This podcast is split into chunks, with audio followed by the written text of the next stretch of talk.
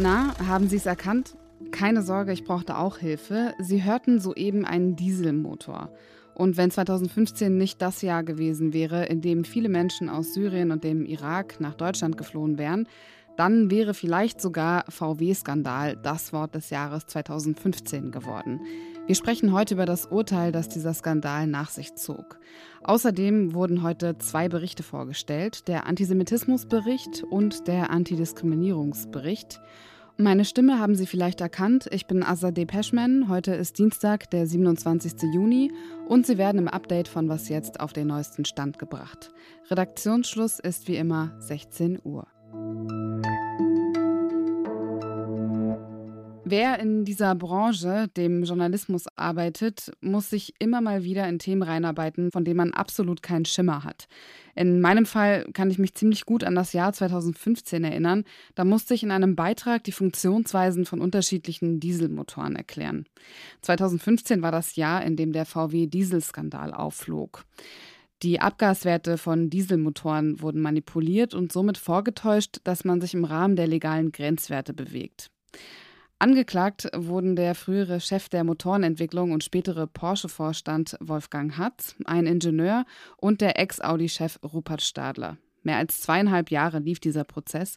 Heute fiel dann das Urteil gegen Stadler. Wegen Betrugs hat er eine Bewährungsstrafe von einem Jahr und neun Monaten bekommen, muss außerdem 1,1 Millionen Euro zahlen.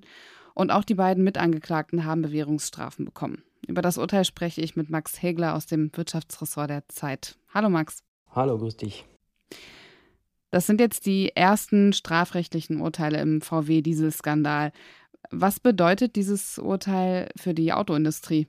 Das bedeutet, dass jeder Topmanager, eigentlich nicht nur in der Autoindustrie, sondern in der gesamten Wirtschaft, sich jetzt gewahr sein muss, es gibt eine Letztverantwortung.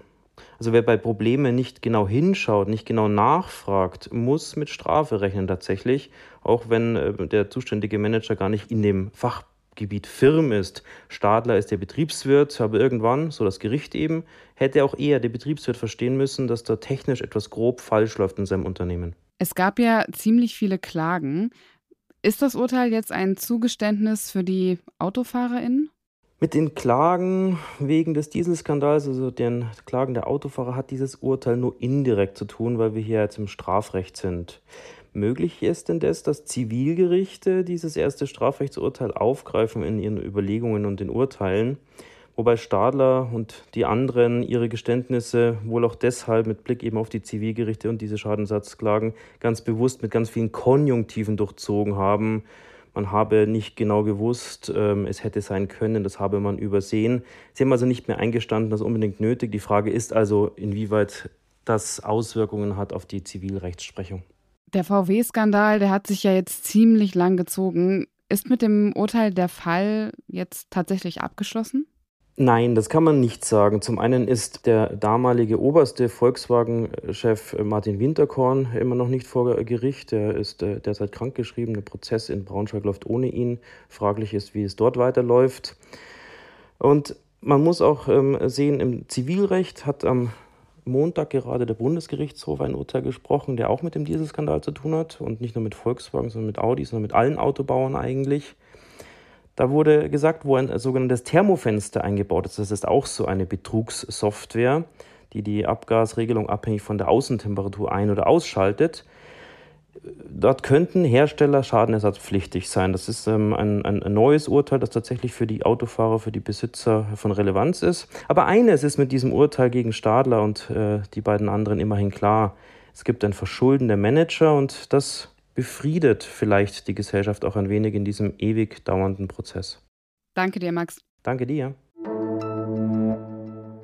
Der RIAS, das ist der Bundesverband der Recherche- und Informationsstellen Antisemitismus, der hat heute den Jahresbericht für 2022 vorgestellt. Das verbindende Moment zwischen Impfgegnerinnen, die sich gelbe Sterne anheften, sich, so selbst als verfolgte Juden inszenieren, künstlerischen Darstellungen auf der Documenta, in denen Juden als neue SS dargestellt werden, oder Abtreibungsgegnerinnen, die von einem Babychaos sprechen, ist der Post-Shoah-Antisemitismus. So fasst Benjamin Steinitz, Vorstand der RIAS, den Bericht zusammen. Die antisemitischen Vorfälle gehen zahlenmäßig im Vergleich zum Vorjahr zurück, aber die Zahl der Fälle extremer Gewalt ist gestiegen. Mehr als die Hälfte der erfassten Vorfälle, 53 Prozent, sind laut dem Bericht keinem politischen Hintergrund klar zuzuordnen. Trotzdem, es gäbe Sicherheitsdefizite für jüdische Gemeinden, betont Benjamin Steinitz. Und ein weiterer Bericht wurde heute vorgestellt, und zwar der von der Antidiskriminierungsstelle des Bundes. Noch nie haben sich so viele Menschen an diese Anlaufstelle gewandt wie im letzten Jahr. Insgesamt gab es 8.827 Anfragen. Am häufigsten melden sich Menschen, die rassistisch diskriminiert werden. Es gibt aber Bereiche, in denen die rechtliche Grundlage, nach der die Antidiskriminierungsstelle agiert, nicht viel ausrichten kann, sagt Ferda Ataman, die unabhängige Bundesbeauftragte für Antidiskriminierung. Wenn eine schwarze Frau von Kolleginnen am Arbeitsplatz rassistisch gemobbt wird, ist das laut Gesetz eine Diskriminierung und verboten. Wenn sie aber Rassismus durch eine Beamtin oder einen Polizisten erlebt, dann hilft ihr das Diskriminierungsverbot im AGG nicht. Auch bei Diskriminierung in staatlichen Schulen gilt kein wirksamer Diskriminierungsschutz. Die Rekordzahl der Diskriminierungsfälle zeigt aber auch, immer mehr Menschen informieren sich über ihre Rechte und nehmen sie auch in Anspruch. Bestimmt erinnern Sie sich noch an eines unserer Dauerthemen hier, der monatelange Streit über das Heizungsgesetz. Vor rund zwei Wochen hat sich die Ampel dann geeinigt. Ein paar offene Eckpunkte sind aber geblieben. Die haben die Fraktionsspitzen der Regierungsparteien jetzt geklärt. So soll die Modernisierungsumlage von ursprünglich 8 auf 10 Prozent steigen, wenn der Vermieter die staatliche Förderung in Anspruch nimmt. Das soll VermieterInnen den Anreiz bieten, die Heizungen auszutauschen und gleichzeitig die Kosten für die MieterInnen verringern.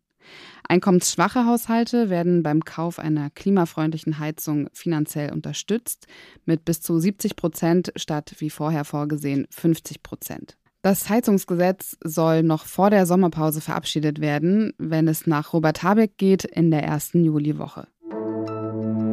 Heute kam eine Mail von einer Hörerin mit der Frage, wie sich die Wagner-Gruppe eigentlich finanziert. Praktischerweise hat das der russische Präsident Wladimir Putin heute selbst beantwortet. Wir haben diese Gruppe komplett finanziert, erklärt er laut der russischen Nachrichtenagentur Interfax.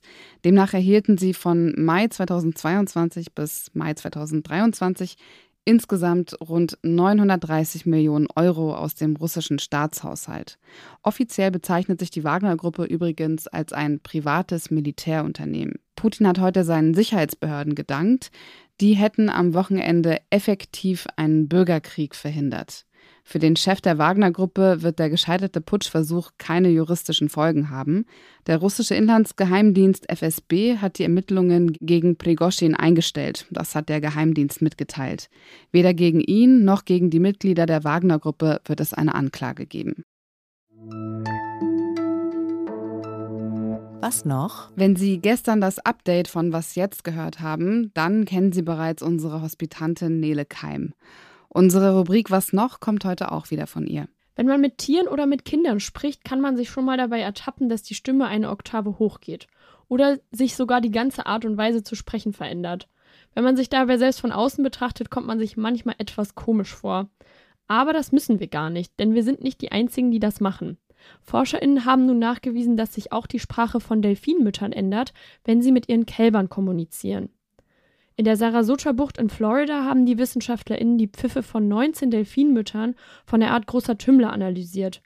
Dabei haben sie festgestellt, dass die Pfifffrequenzen der Delfinmütter höher sind, wenn ihr eigenes Kalb bei ihnen war. Die Forschenden hoffen durch die Beobachtung von Delfinen in Zukunft noch mehr über die Entstehung und Entwicklung von Sprache herausfinden zu können. Das war das Update von Was jetzt bis hierhin.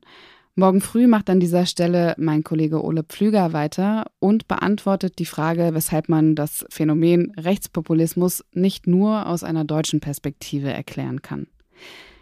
Wenn Sie uns schreiben möchten, dann schicken Sie uns eine E-Mail an wasjetzt.zeit.de. Ich bin Azadeh Peschman. Ihnen noch einen schönen Abend. Perfekt, sehr schön. Schön kurz.